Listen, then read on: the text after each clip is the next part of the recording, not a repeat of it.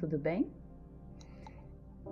Estou aqui para gravar um podcast sobre o quanto a verdade e a busca dela é presente todos os dias na nossa convivência cotidiana, nas relações e como isso é fluido, volátil.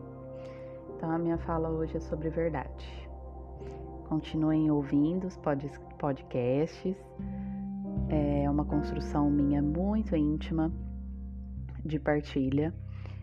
Ele acontece no meu tempo, conforme as minhas reflexões, mas traz muitas questões aqui que são interessantes para a gente ouvir e falar: nossa, isso acontece comigo também. Então, são as reflexões de uma pessoa, ser humano, que também é psicóloga e que também faz o seu processo terapêutico de tomada de consciência e partilha isso com vocês. Então, dentro dessa proposta da verdade, é, você já se pegou cobrando a verdade de alguém? Já se sentiu mal por ter sido enganado? De onde vem essa sensação dessa falta de autenticidade? Falta de verdade. Eu entendo que ela mora na terceirização da nossa própria verdade para o outro se responsabilizar sobre ela. A gente entrega a nossa verdade, aquela que a gente pouco conhece sobre nós mesmos, para o outro, a outra pessoa ter que se aprofundar nisso e se responsabilizar sobre isso, sendo que esse papel é nosso.